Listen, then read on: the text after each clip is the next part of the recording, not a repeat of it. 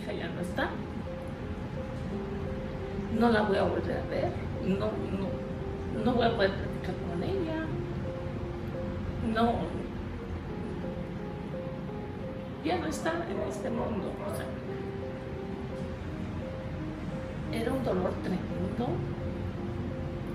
Yo me acuerdo que me subí a la azotea y yo decía, Dios mío, llévame. Llévame porque no aguanto este dolor y me lo han dicho de verdad muy fuerte. A veces digo, sí, sí, lo estoy, que fregona soy, mentiras, a veces me quiebro. Yo no lloro casi delante de la gente. Pero a veces cuando estoy en mi recámara, solas, me pongo a hablar con Dios y le digo, Ayúdame, Dios mío, a, que, a limpiar el nombre merece que la trataran así. Mi hija no merece que hayan dicho tantas cosas feas de ella.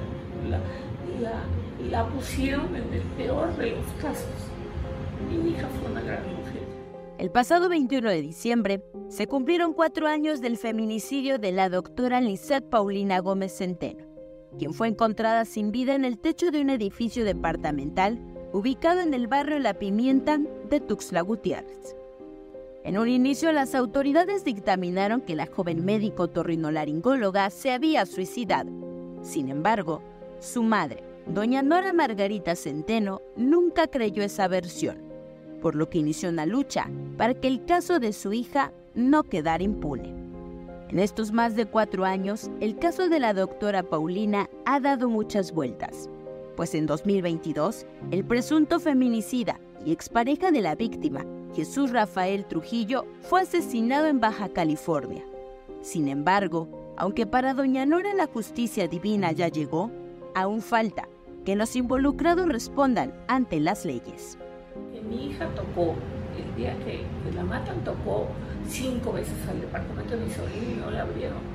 O sea, mi hija pidió ayuda y no le abrieron yo me pongo a pensar sus últimos momentos de ella, de que tú estés, que te estén agrediendo, que vayas y toques y que pidas apoyo y no te dejen, nadie te ayuda.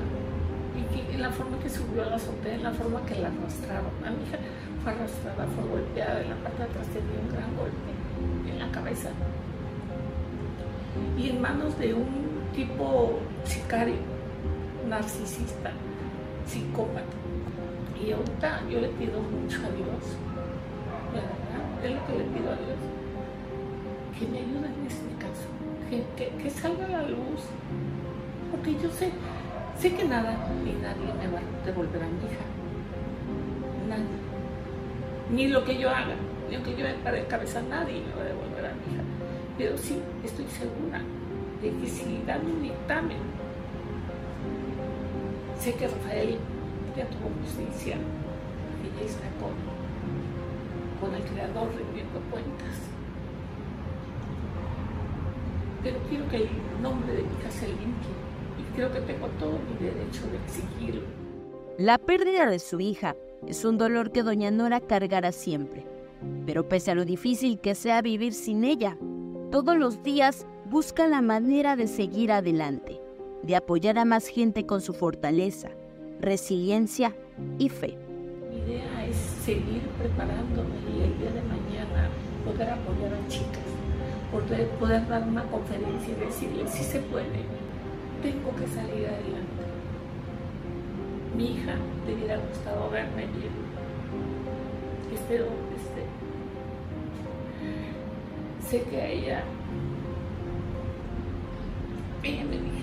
siempre me decía, cuando teníamos algún problema, me decía, no, vamos a salir de esto, ya lo verás, vamos a salir.